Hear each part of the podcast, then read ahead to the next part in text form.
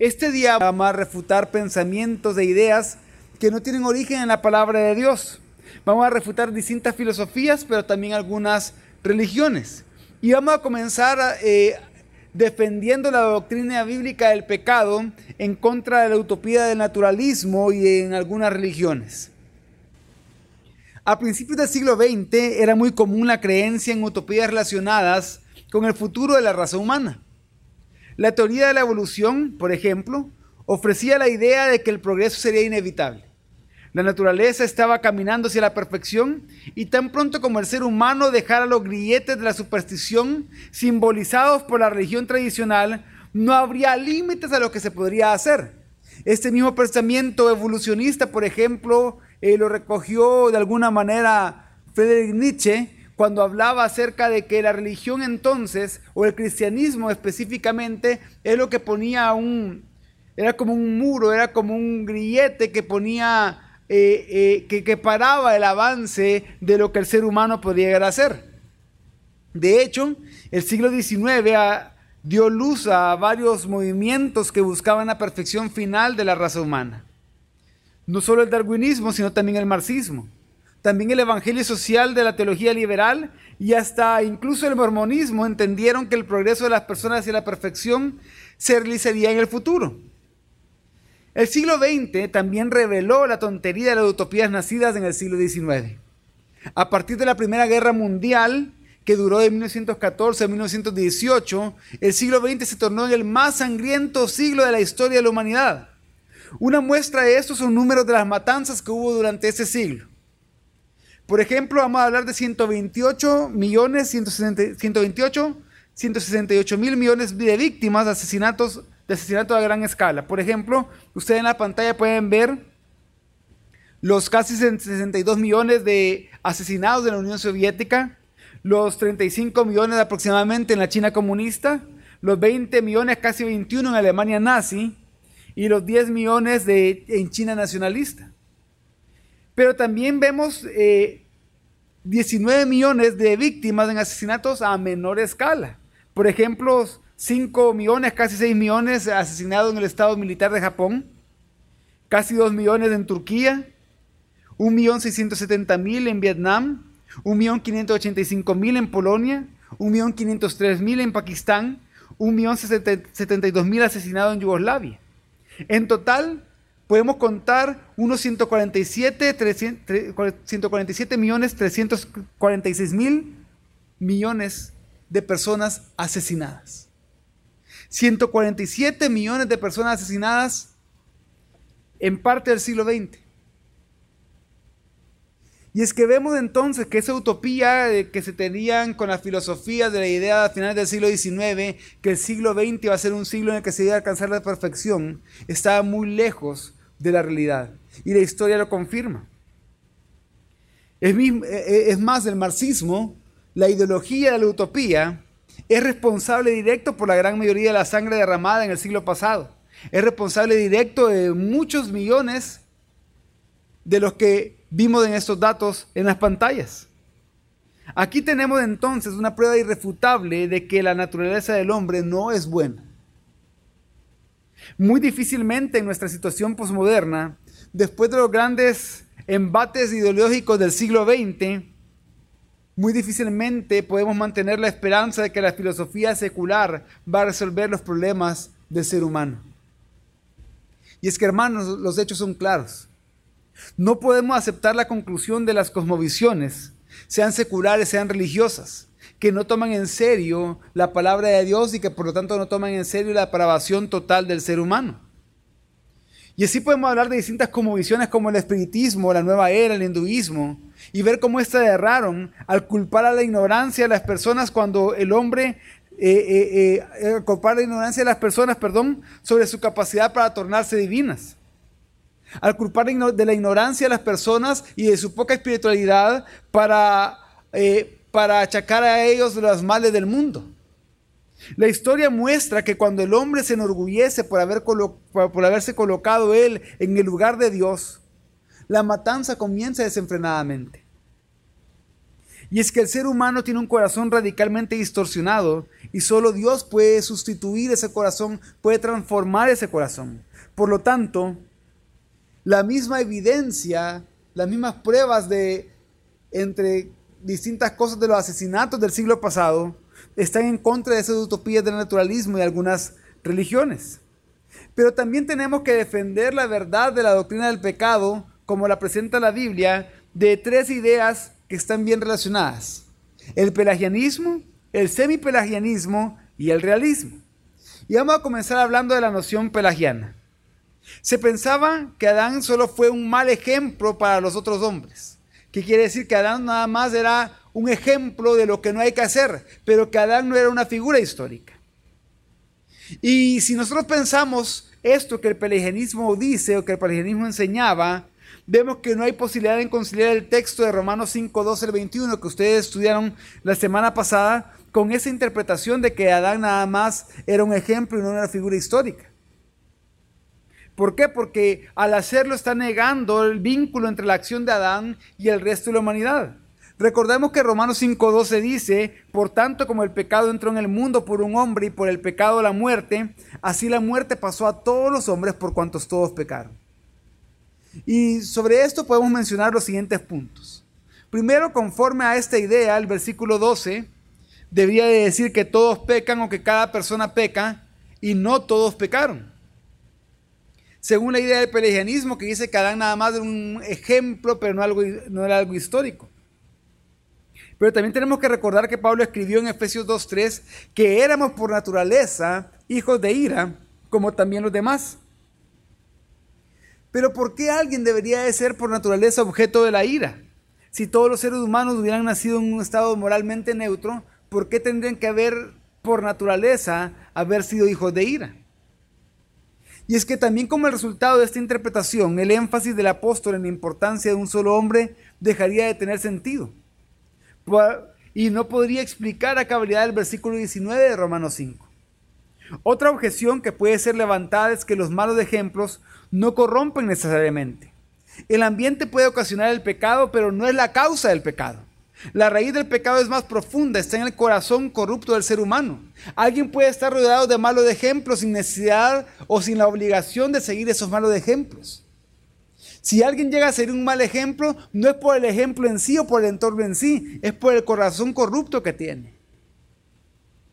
Al final, si se conduce a su conclusión lógica, esta interpretación del pelagianismo acaba dejando abierta la posibilidad de que Cristo hubiera sido solamente un buen ejemplo en contraposición del mal ejemplo de Adán.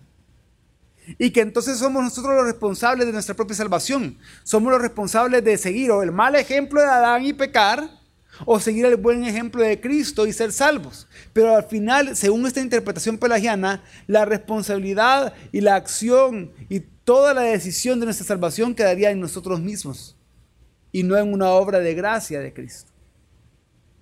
Ahora vamos a hablar de la opción semipelagiana. Esta enseña que los hombres recibieron de Adán una naturaleza corrupta, pero que no estaban presentes en Adán sino que nada más estaban, recibimos esa naturaleza, pero que Adán no nos representa completamente. Y esta interpretación también tiene serias dificultades. Como vimos en el estudio bíblico de la semana pasada, en Romanos 5.12 dice, todos pecaron. No personalmente, sino que todos pecamos en Adán. Pero si toda la humanidad no estaba presente en Adán, como alegan los semipelagianos, esta interpretación entonces descuida completamente el punto principal de Romanos 5 del 12 al 19, que es la importancia de lo que Adán y de lo que Cristo hicieron. No son las acciones individuales de los seres humanos que importan, por lo tanto, como en el pregenismo, esta interpretación no puede explicar Romanos 5, 19, que dice lo siguiente. Porque así como por la desobediencia de un hombre los muchos fueron constituidos pecadores, así también por la obediencia de uno los muchos serán constituidos justos. ¿Qué quiere decir esto? Que si nos vamos al semipelagianismo y que decimos que no estamos representados en Adán, entonces el pecado no vino a nosotros por Adán, lo que se conoce como pecado original que lo definimos al principio del estudio bíblico. Pero ¿cuál es el problema de eso? Que entonces si no creemos eso, tampoco la acción del uno, la obediencia de uno de Cristo, nos puede hacer justos.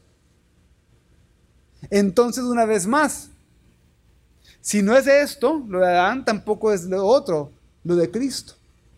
Y por lo tanto, esto enseña que estamos nada más en un estado neutral en el que nosotros podemos decidir. Y tenemos la capacidad de decidir si ser salvos o no ser salvos. Pero hay un tercer punto de vista relacionado con esto, que es el punto de vista realista. ¿Qué quiere decir este punto de vista realista? Este identifica a Adán como la cabeza natural de la humanidad y algunos puntos positivos podemos sacar de esto. Según Miller Erickson, la raza humana pecó en el pecado de Adán y Eva y entonces como resultado somos culpables y recibimos una, una naturaleza caída y corrupta con la que todos nacemos. Y también que todos los hombres son culpables porque todos los hombres estaban presentes en la naturaleza de Adán y participan en el pecado de él. Esto quiere decir que estamos involucrados en la trama no a causa de nuestras propias acciones, sino a causa de la conexión que existe entre nosotros y Adán. Y entre nosotros también y Cristo podemos ser justos y librados de esta ley de pecado. Entonces el federalismo muestra cómo a causa del pecado de Adán la naturaleza de todas las personas ya nace corrompida. Y muestra también cómo Dios puede condenar justamente a todas las personas. En Romanos 5:12 al 21 queda claro que Adán representaba a toda la raza humana cuando pecó. Y esto es muy importante. Porque si nosotros entonces afirmamos lo que la Biblia dice, de que Adán representaba a toda la raza humana cuando pecó, y que por lo tanto todos nacemos pecadores, por causa del pecado de Adán, y vemos a Adán como una figura histórica. También vemos el hecho histórico de que Cristo, el único obediente, nos hace justos por la fe en Él. ¿Qué quiere decir? Que por la, si por la acción de Adán todos pecamos, por la acción de Cristo y por la fe puesta en Él todos somos hechos justos. Y esto es la explicación bíblica que responde a estas a estas falsas ideas pelagianas y semipelagianas. Pero hay un tercer punto en el que se tiene que hacer una defensa de la doctrina del pecado. Y es en contra de la teología de la liberación y la cuestión de la justicia social. La teología de la liberación entiende que el pecado es un atributo de las estructuras sociales injustas y que esta es una fuente de opresión de las clases obreras y pobres. ¿Qué quiere decir? Que lo que está haciendo la teología de la liberación es que ya no está viendo el pecado como algo intrínseco en el ser humano, como algo natural en el ser humano, como una depravación total del ser humano, sino como algo que proviene de las estructuras sociales injustas. ¿Qué quiere decir? Que si hubieran estructuras sociales justas no hubiera pecado. Y entonces dice que estas estructuras sociales injustas son una fuente de opresión de las clases obreras y pobres. Y esta conclusión es el resultado de una metodología teológica fundamentada en principios de análisis que se originan en el marxismo. Y así, solo el análisis marxista unido con esta teología permite que los pobres sean vistos como pobres y que por lo tanto sean relacionados con el pecado de una sociedad. Así lo que el análisis marxista revela, entre otras cosas, es la importancia de los factores económicos la atención a la lucha de clases y el poder mistificador de las ideologías, incluso las religiosas. Naturalmente, este análisis interpreta la causa de la pobreza como resultado del sistema capitalista. Y una vez que el pecado existe en función de las estructuras sociales, entonces, según esta teología, la solución sería cambiar estas estructuras sociales, quitar lo que causa las injusticias sociales para así instalar el socialismo. Y se ve el socialismo como la solución entonces al pecado y a las injusticias sociales, porque se piensa que el pecado es una estructura social. Al responder a esta posición, debemos de estar de acuerdo en que la preocupación por la justicia social hasta cierto punto es apropiada. Por ejemplo, Thomas Hanks hizo un estudio de las palabras del Antiguo Testamento que significan opresión y mostró que la Biblia considera la pobreza como resultado de la opresión. La explotación de los pobres también es un pecado muy grave según el estudio que hizo Hans en el Antiguo Testamento. La opresión quiere decir injusticia. Este concepto entonces está vinculado con el abuso de poder, es decir, con el uso del poder de una manera injusta. Por ejemplo, en Eclesiastés 4.1 dice, Me volví y vi todas las violencias que se hacen debajo del sol y aquí las lágrimas de los oprimidos, sin tener quien los consuele, y la fuerza estaba en la mano de sus opresores, y para ellos no había consolador.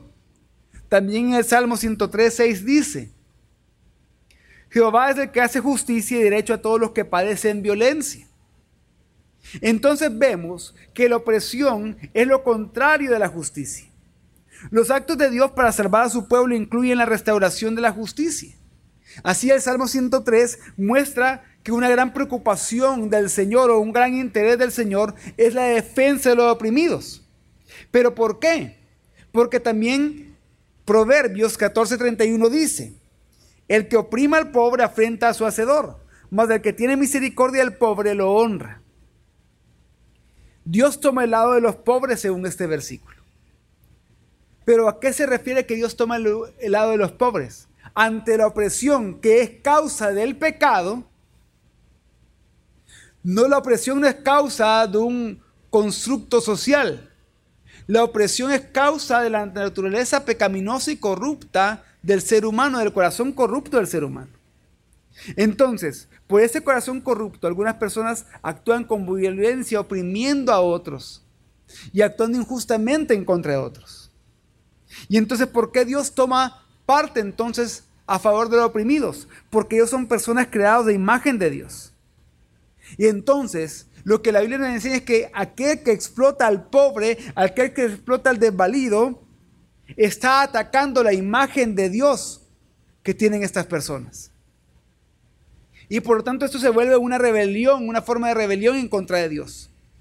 Por otro lado, aquel que ayuda al oprimido está haciendo algo que glorifica a Dios. Por ejemplo, Ezequiel 22, 29 dice, el pueblo de la tierra usaba de opresión y cometía robo, al afligido y menesteroso hacía violencia y al extranjero oprimía sin derecho. Pero ¿de qué manera lo robaban? La teología de la liberación dice, ah, a través de estructuras sociales injustas.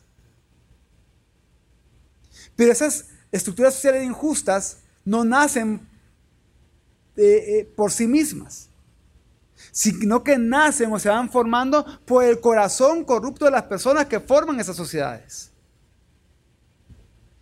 Por eso que por medio de esas estructuras injustas los pobres se redujeron prácticamente a la esclavitud. El juicio que Israel sufrió vino porque ellos no obedecieron el mandamiento de Dios.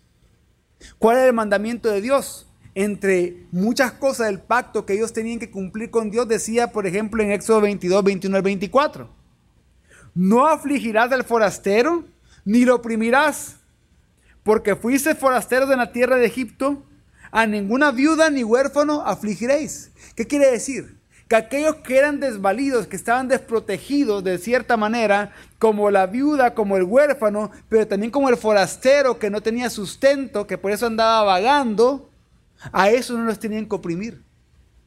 Al contrario, tenían que recordar cuál era la condición que ellos tenían antes como forasteros. Y veamos ahora el contraste con lo que el profeta Amós dijo siglos después. En Amós 4.1 dice, oíd esta palabra, vacas de Bazán, que estáis en el monte de Samaria, que oprimís a los pobres y quebrantáis a los menesterosos, que decís a vuestros señores, traed y beberemos. ¿Por qué es importante mencionar no solo el Éxodo, sino que también lo que pasó siglos después en Amós? Porque la historia de Israel mostró que la corrupción política es un pecado muy grave, que será castigado por Dios, por Dios con severidad. Justamente porque la corrupción política oprime a los pobres y débiles y les niega la justicia de vida. La opresión y la pobreza que es fruto de esto no son consistentes con el reino de Dios. Por eso Isaías 9, 4 al 7 dice que el Mesías, profetizó que el Mesías y el reino de Dios vendrían para liberar a los oprimidos, lo cual Cristo hizo con la predicación del Evangelio. Recordemos, por ejemplo, cuando Juan el Bautista estaba en prisión y tuvo cierta duda acerca de quién era Jesús y manda a uno de sus discípulos a preguntar a Jesús que Juan el Bautista decía, bueno, eres tú el Mesías que esperamos. Y en ese momento, en ese lugar rodeado de multitudes, Jesús estaba haciendo distintos milagros. Y después de hacer esos milagros, citando Isaías, Jesús le dice a este enviado de Juan el Bautista, dile a Juan que los cojos están caminando, que los eh, ciegos están viendo, que los sordos están oyendo y que eh, la buena noticia, el Evangelio del Reino de Dios está siendo predicado a los pobres. Con eso le estaba diciendo que esa era mesiánica ya había llegado, ese reino de Dios ya se había inaugurado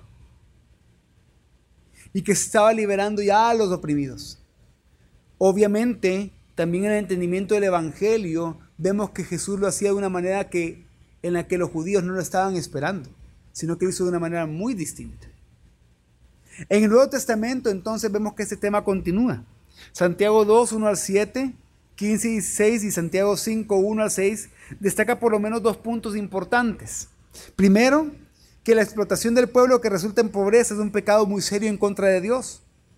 Pero también destaca Santiago en su epístola que también es pecado dar preferencia a los ricos y no ayudar a los pobres. Por lo tanto, debemos de tratar a los pobres con dignidad y ayudarlos, pero además el mal estructural que causa la pobreza debe ser derrotado. Pero ¿a qué nos referimos con el mal estructural que causa la pobreza? Según la teología de la liberación son las, estructuras sociales injustas. Según la Biblia va más profundo que eso. A medida que la teología de la liberación sirvió para recordarnos nuestra responsabilidad social, en que en esto eh, podemos decir que acertó en recordar al cristiano una responsabilidad social que tiene. Sin embargo, esto no quiere decir que los análisis y las soluciones propuestas por la teología de la liberación sean correctas. ¿Por qué? Porque los críticos de la teología de la liberación destacan la ingenuidad política que tiene esta teología. De hecho, la historia demostró que donde el socialismo fue implantado plenamente, el resultado fue un régimen políticamente opresor e incluso empobrecimiento de aquellas sociedades donde el socialismo se instauró. Porque recuerden que para para poder derrotar esas estructuras sociales injustas, lo que decía, eh, lo que dice la legislación es que entonces hay que sacar lo que lo provoca, que según ellos es el sistema capitalista, e instalar el socialismo y que ahí se va a acabar la injusticia social. Pero lo que la historia ha demostrado es que siempre que ha habido un régimen socialista instaurado, pasa todo lo contrario. Se convierte en un régimen opresor y se empobrece la ciudad. Y hay muchos ejemplos de esto. En América Latina estamos siendo testigos casi a diario de noticias que nos están hablando de esto, por ejemplo, en Venezuela. Un Estado socialista o comunista no puede tolerar el individualismo o la oposición, pues tiene que coordinar y controlar todas las actividades políticas y económicas. ¿Qué quiere decir? Que un Estado socialista comunista nunca va a permitir la, la, libertad de los individuos que conforman la sociedad. Y para controlar esta actividad es necesario controlar también al pueblo. Por lo tanto, comienzan a ejercer control. Además, el socialismo exige una extraordinaria confianza en la benevolencia que puede tener la élite gobernante. ¿Por qué? Porque lo que hace es que pone la esperanza del pueblo, pone la esperanza del gobernado, no en lo que el mismo gobernado en su libertad pueda llegar a producir sino que el gobernante tenga a bien darle, en lo que el Estado tenga a bien asistirlo para su sobrevivencia para su, o, para su felicidad. Así la historia del socialismo muestra que a causa del pecado humano, todas las instituciones son corruptas.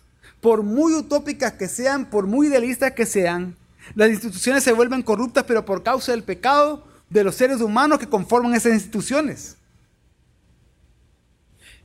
Y por eso, un sistema de división de poder equilibrado entre sí es imprescindible. Vemos también que el fracaso del socialismo en Europa demuestra que no es capaz de producir una economía suficientemente fuerte para estimular la innovación y la inversión que el desarrollo económico exige. El control centralizado que el socialismo requiere también es inherentemente incompatible con los derechos civiles. Y quiero aclarar algo, hermanos. Con esto no estoy diciendo que la solución en contra del socialismo sea el capitalismo. Y que no tenemos que tener problemas con el sistema capitalista. Porque también en ese sistema existen injusticia y corrupción. ¿Por qué? ¿Porque el sistema sea malo por sí mismo? No. por causa del corazón corrupto del ser humano. Al contrario, la historia muestra que cuando los protestantes de Europa se involucraron en la economía, el sistema capitalista creció.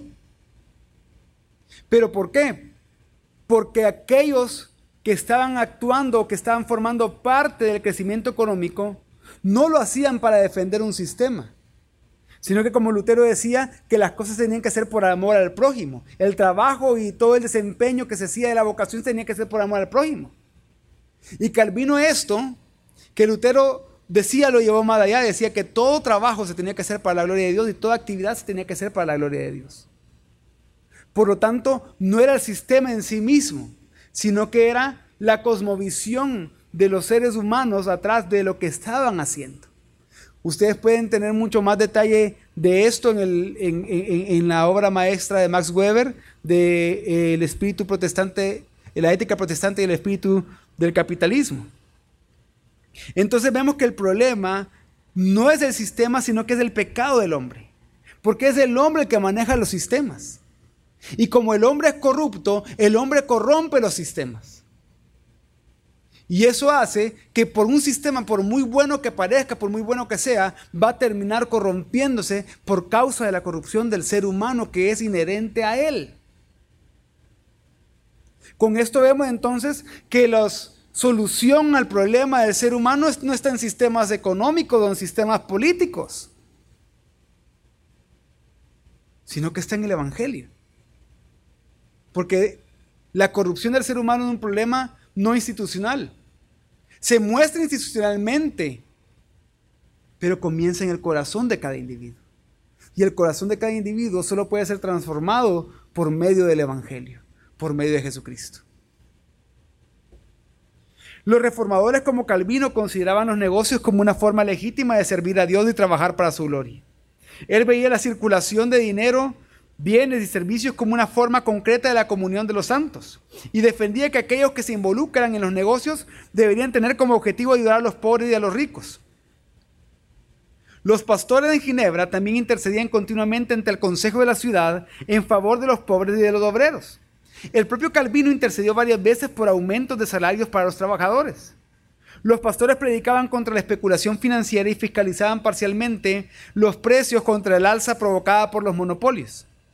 Bajo, o bajo la influencia de los pastores, el consejo limitó la jornada de trabajo de los obreros. La mendicidad fue prohibida por la ley. Los mendigos extranjeros que no tuvieran medio de trabajo deberían dejar Ginebra dentro de los tres días siguientes a su llegada. Y los mendigos de la ciudad debían aprender un oficio y trabajar. Si no lo hacían, iban a ir presos. El consejo había instituido, el Consejo de la Ciudad de Ginebra había instituido cursos de formación para los mendigos y para los jóvenes para que pudieran entrar en el mercado de trabajo y ser productivos. También después de eso, tiempo después de eso, los puritanos que prepararon la confesión de fe de Westminster fueron profundamente influenciados también en ese aspecto por la enseñanza de Calvino. Ellos hablaron del cumplimiento de los siguientes deberes, de la justa defensa de la vida contra la, violencia, eh, del uso sobrio del trabajo y la recreación, eh, de cómo se tiene que confortar y socorrer a los afligidos y proteger y defender al inocente. Y para ese tema que estamos hablando de la teología de la liberación y la visión tergiversada que tiene esta del pecado, podemos recibir ayuda, mucha ayuda del pensamiento económico social y social de Juan Calvino. Este puede resumirse brevemente de la siguiente manera. Primero, es necesario empezar por saber cuál es la actitud que el Señor desea que tengamos frente al uso de los bienes materiales. ¿Cuáles son los medios lícitos de ganarlos y cuál es el uso adecuado y legítimo de estos bienes? ¿Qué quiere decir? Primero tenemos que examinar motivaciones. En segundo lugar, no debemos de buscar los bienes terrenales por codicia. El poseer como el no poseer debe ser indiferente y sin mayor valor, considerando la bendición de Dios como mayor que todas las cosas, buscando el reino espiritual de Jesucristo, de Jesucristo sin involucrarnos en ambiciones inicuas, decía él. En tercer lugar, trabajamos honestamente para ganar la vida. Recibimos nuestros beneficios como venidos de las manos de Dios. No usamos la mala fe para apoderarnos de los bienes de los demás, pero servimos al prójimo con conciencia limpia. Por lo tanto, él decía que el fruto de nuestro trabajo sea el salario justo. Al vender y al comprar no usemos de fraude, astucia o mentira. Apliquemos a nuestro trabajo la misma honestidad y lealtad que esperamos de los demás. En cuarto lugar, le enseñaba que, que, quien nada posee no deje de rendir gracias a Dios y de comer su pan con alegría. Quien mucho posee, que no use de glotonería, de lujo, de orgullo y de vanidad, gastando dinero con cosas superfluas. Antes sea en todo moderado y emplee sus bienes en ayudar y socorrer al prójimo, reconociéndose como quien recibió sus bienes de Dios y que de ello hay un día que, hay un día que vamos a rendir cuentas. Debemos recordar que lo que tiene en abundancia utilice solo lo necesario para que, lo que, nada, para que el que nada tiene no quede privado de cosas necesarias. La doctrina del pecado, entonces, bíblicamente hablando, nos enseña que no podemos poner nuestra confianza en sistemas económicos e ideológicos. Es necesario enfatizar nuevamente que cualquier sistema del gobierno solo es tan bueno como lo son los hombres y las mujeres que lo gobiernan. Pero también tenemos que enfatizar que la Biblia dice que sin Cristo no hay bueno ni uno solo. Por lo tanto, todos necesitamos de Cristo. Los que gobiernan, los que dirigen, necesitan de Cristo. En cuarto lugar, vamos a hablar de, vamos a refutar los errores doctrinales en cuanto al pecado del catolicismo romano. Según la teología católica, la doctrina de la imagen de Dios en el hombre se compone de dos partes, la imagen natural y la semejanza. Y quiero que recordemos lo que aprendimos en la primera predicación hace dos semanas de esta doctrina. En la caída, el hombre perdió la semejanza con Dios, decían los, los católicos. El domum superadicional, pero la imagen permaneció. La imagen natural que incluye la espiritualidad del alma, la libertad de la voluntad y la capacidad de raciocinio no fue corrompida, totalmente depravada, como los reformadores entendieron que sucedió con la caída, según eh, la doctrina católica romana. Por lo tanto, en la teología católica hay una tendencia a negarse que, a negar que la razón humana fue herida en la caída o fue afectada en la caída. ¿Qué significa esto? que según ellos la mente todavía es capaz de interpretar correctamente la revelación general, aunque eso no lo pueda regenerar. ¿Qué quiere decir? Que ellos dicen que no va a haber una tergiversación natural por causa del pecado en cómo las personas interpretan la creación. Que aunque esa correcta interpretación no lo regenera, pero que lo va a hacer correctamente. Ellos dicen que el hombre natural es capaz de llegar a la conclusión de que Dios existe una vez que el filósofo muestre la lógica de los argumentos. Ellos dicen que así como la mente no fue esclava del pecado, tampoco el libre albedrío lo fue. Todo esto significa que el hombre, aunque sea pecador, puede discernir la existencia de Dios, interpretarlo correctamente y optar por tener fe, es decir, decidir por sí mismo tener fe. Y que necesita la revelación especial y la orientación de la tradición para llegar a un acuerdo, a un acuerdo, al conocimiento salvador de Cristo y concluyen que alguien puede buscar sinceramente a Dios incluso sin tener revelación especial. Es decir, incluso puede alguien buscar sinceramente a Dios sin la palabra de Dios. Y entre estas interpretaciones podemos llegar, con base a la Biblia, a la siguiente conclusión. Nuestro estudio de la narración de Génesis 1 y 2 hace un par de semanas mostró que esta distinción entre la imagen y la semejanza de Dios es una lectura equivocada de palabras de hebreas. ¿Qué quiere decir? Que no podemos distinguir entre imagen y semejanza, sino que es un paralelismo. Es decir, el paralelismo como recurso literario sirve para enfatizar un punto. Es que en Génesis 1 y 2 se busca hacer el énfasis de que fuimos creados conforme a Dios, a la imagen de Dios. Por eso dice a su imagen y semejanza, no como, no como cosas distintas, sino para hacer más énfasis en el punto de nuestra creación. Pero vemos que no existe el domum superaditum. ¿Qué quiere decir? Que todo lo que el hombre recibió en la creación era parte esencial de su naturaleza humana. Así que cuando el hombre cayó en pecado, él no perdió nada de su naturaleza. La modificación radical que ocurrió con la naturaleza fue la de volverse corrupta en todas sus partes constituyentes. Así Lutero tenía razón al afirmar contra Erasmo que la voluntad era esclava del pecado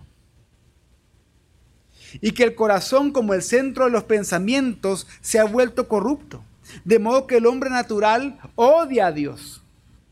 Siendo corrupto en todas partes que lo constituyen, el hombre no puede participar de su propia salvación. No puede hacer obras para merecer la gracia de Dios. No puede añadir nada a su propia justificación. La situación de depravación total exige una intervención radical de parte de Dios. Un hombre muerto no puede resucitar a sí mismo. Para que eso suceda se necesita una fuerza o energía que venga de afuera. Y podemos añadir que la naturaleza de la caída con la contaminación completa de la humanidad no deja lugar a la distinción artificial entre pecado venial y pecado mortal. En las escrituras todo pecado es pecado mortal, como dice Santiago 2.10, porque cualquiera que guarda toda la ley pero tropieza en un solo punto, es culpable de todos los puntos. Es que todos los pecados son mortales pues todos llevan al pecador a la muerte eterna. Y porque las buenas obras nunca podrían contribuir a nuestra salvación, porque nunca podríamos hacer suficientes buenas obras para poder balancear o poder poner igual a balanza, porque somos incapaces sin Cristo, sin una naturaleza regenerada, a hacer buenas obras. Una vez que la ley de Dios es la medida, un solo pecado es suficiente para deshacer todo el bien que se ha generado. Así en la teología católica romana, la distinción entre los pecados tiene que ver con la afirmación de que es posible ser justificado y después perder la justificación. La idea de que es posible perder la salvación naturalmente levanta la cuestión acerca de exactamente cuántos y cuáles pecados son capaces de llevar al cristiano al infierno. Así, los pecados mortales son aquellos que resultan en la pérdida de la salvación, mientras que los pecados veniales necesitan un castigo menor. La Biblia enseña que el cristiano verdadero no puede perder su justificación, no puede caer de la gracia. Desde que un solo pecado es suficiente para condenar al ser humano, entonces todos los pecados, todos tienen que ser perdonados cuando la persona recibe a Cristo por fe, cuando la persona pone su confianza en Jesucristo y que en ese momento es justificada. La base de la justificación es la obra de Cristo no es la obra de los seres humanos.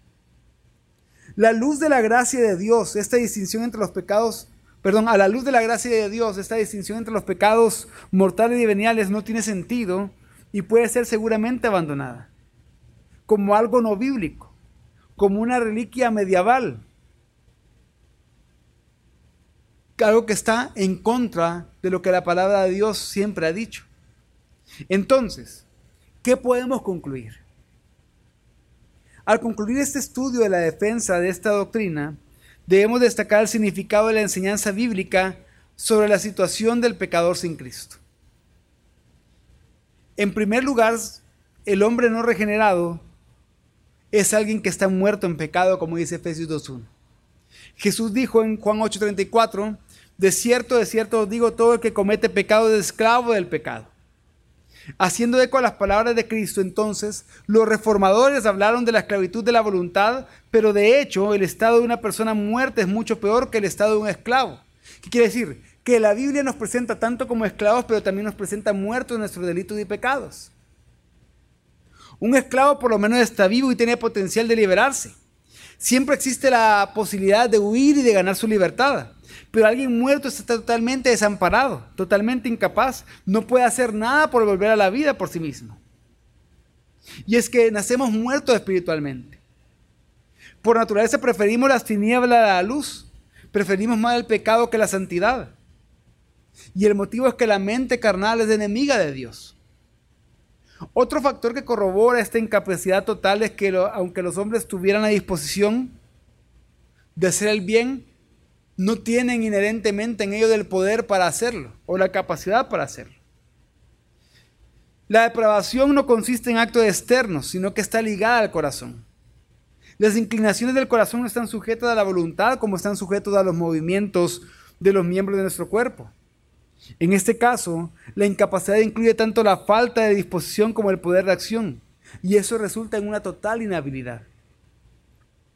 Entonces, esta descripción de la humanidad no deja abierto a la noción de que el hombre tenga la capacidad de elegir seguir a Dios por sí mismo.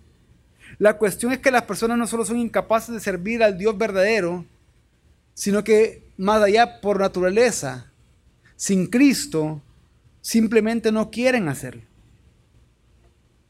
El hombre tiene gusto de pensar, eh, eh, tiene el gusto de pensar de que es absolutamente libre para elegir lo que quiera, que él puede elegir servir a Dios, si él lo desea, que él puede elegir ser cristiano si así lo desea. El hombre se da el gusto de pensar o de afirmar que la voluntad del hombre, el libre albedrío, está a su disposición día a día. Pero la Biblia nos llama o llama a las personas sin Cristo hijos de desobediencia. Dice que aquellos que están sin Cristo tienen por padre al diablo y que quieren satisfacer los deseos de su padre, es decir, del diablo. Desde la caída de Adán, eso del libre albedrío, de la voluntad libre en cuanto a obedecer a Dios, no existe. La libertad de voluntad se perdió en la caída. A partir de la caída el hombre pasó a ser esclavo del pecado. Segunda a los Corintios 4, 3 y 4 dice, pero si nuestro evangelio está aún encubierto, entre los que se pierden está encubierto, en los cuales el Dios de este siglo cegó el entendimiento de los incrédulos para que no le resplandezca la luz del evangelio de la gloria de Cristo, el cual es la imagen de Dios. Al ser humano sin Cristo, le gusta pecar, quiere pecar, se gloría en pecar. No ejerce negativamente su voluntad para el pecado. Lo que no puede hacer es querer el bien positivo, no puede buscar el bien espiritual. Es incapaz de eso y por lo tanto necesita nacer de nuevo y tener una nueva naturaleza. Por lo tanto, cualquier acción religiosa es completamente inútil sin Cristo. Pues no es una sincera búsqueda de Dios, sino un intento de evitar enfrentar el problema central, el hecho de que estando muertos en delitos y pecados, los hombres merecen la ira de Dios y por lo tanto necesitan desesperadamente la gracia de Dios. ¿Qué quiere decir que una persona en pecado necesita una intervención radical de Dios para darle vida? Como dice Juan 6, 44 a 47. Ninguno puede venir a mí si el Padre que me envió no lo trajere. Y yo lo resucitaré en el día postrero. Escrito está en los profetas, y serán todos enseñados por Dios. Así que todo aquel que oyó al Padre y aprendió de él viene a mí.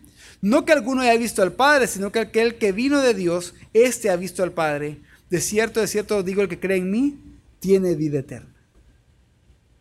Pero hay algo más que tenemos que decir y que afirmar bíblicamente acerca del pecado. Y es que el pecado del mal sin par, no hay nada más nocivo que el pecado. El pecado es errar del blanco establecido por la ley de Dios. Es infidelidad, es desvío del camino, es ceguera, es sordera, es transgresión, es incapacidad. El pecado tiene el poder de desfigurar y pervertir todo lo que fue creado bueno por Dios. El poder del pecado es parasitario, es una anomalía, es locura, es un vicio. Por eso debemos de odiar el pecado. Debemos de huir del pecado y correr hacia el Dios santo en humildad, en contrición, en lágrimas, en arrepentimiento continuo.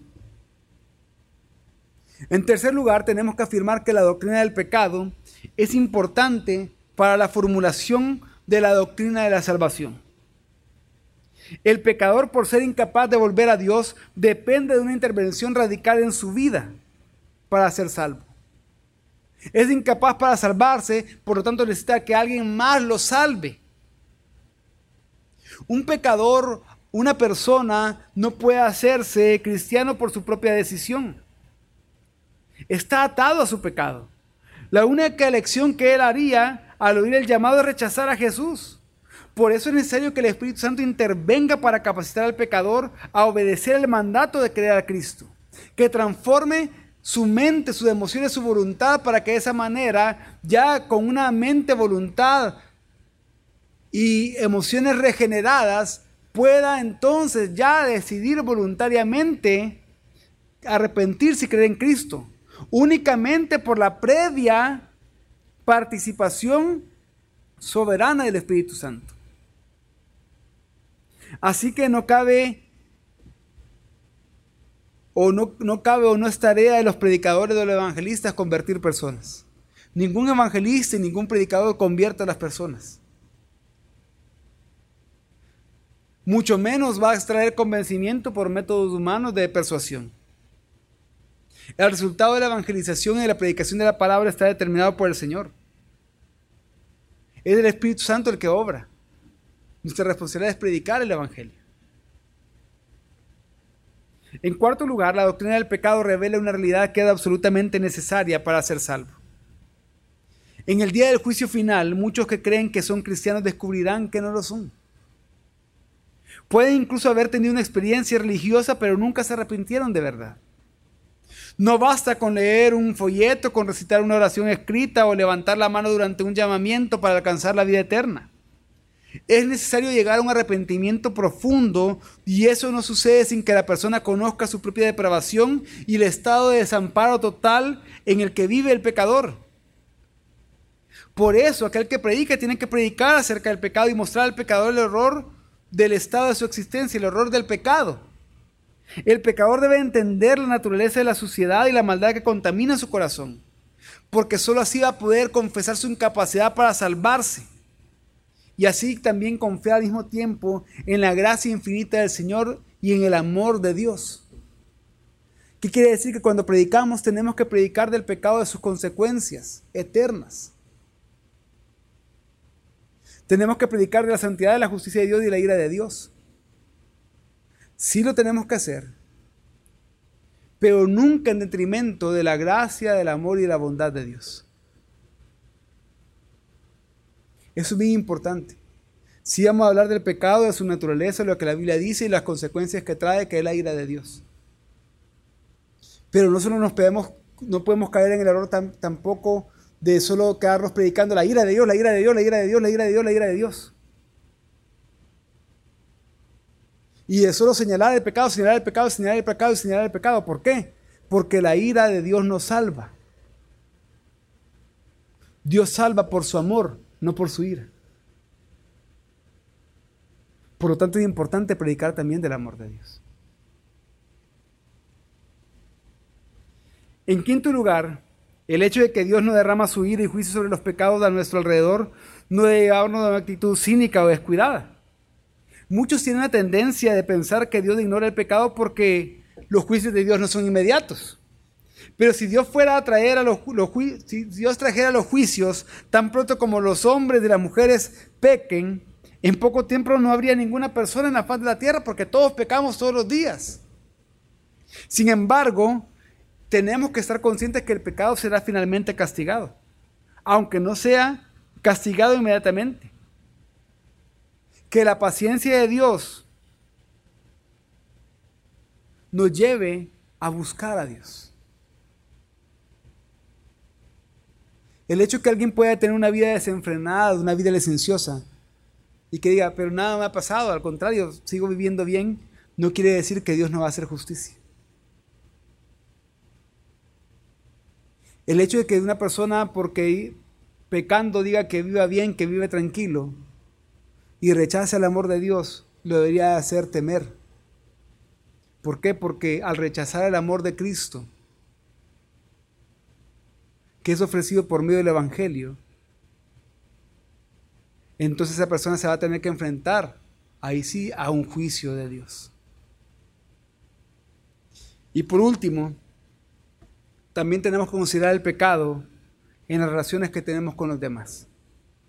En toda interacción con otras personas siempre debemos recordar dos cosas. Por un lado, que la persona con la que me estoy relacionando es creado a imagen de Dios, es portador de la imagen de Dios. Y por lo tanto tiene que ser tratado, merece ser, tratado con toda dignidad, que refleje el valor infinito que ha recibido de Dios. Tengo que estar consciente que el hermano, la hermana con la que me voy a relacionar, la persona que aunque no sea cristiana con la que me voy a relacionar, es portador de la imagen de Dios y tiene que ser tratado con dignidad. Pero al mismo tiempo, también que tengo que estar consciente que aunque sea portador de la imagen de Dios, también es pecador. Por lo tanto, si sé que esa persona creada la imagen de Dios, tengo que tratarlo con dignidad.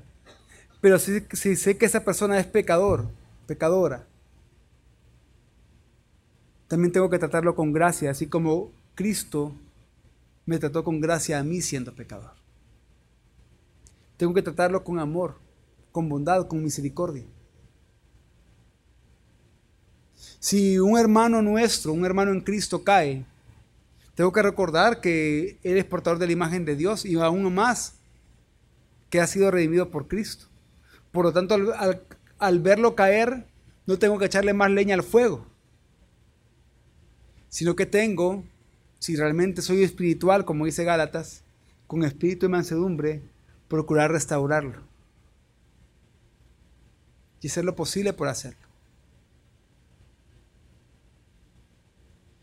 ¿Por qué? Porque también nosotros somos pecadores. Así como portamos la imagen de Dios, también somos pecadores. Y no estamos exentos de caer. Romanos 4, 4 al 8, con esto quiero terminar, dice, pero al que obra no se le cuenta el salario como gracia, sino como deuda. Mas al que no obra, sino cree en aquel que justifica al impío, su fe le es contada por justicia. Como también David habla de la bienaventuranza del hombre a quien Dios atribuye justicia sin obras, diciendo, Bienaventurados aquellos cuyas iniquidades son perdonadas y cuyos pecados son cubiertos. Bienaventurados, bienaventurado el varón a quien el Señor no inculpa de pecado. Es bienaventurado aquel que está en Cristo. Porque aquel que está en Cristo no ha recibido el pago por su pecado porque Cristo lo recibió por él, sino que ha recibido la justicia de Dios en Cristo y por lo tanto, bienaventurado la persona a quien el Señor no inculpa de pecado. Y esto no se puede hacer estando en Cristo Jesús.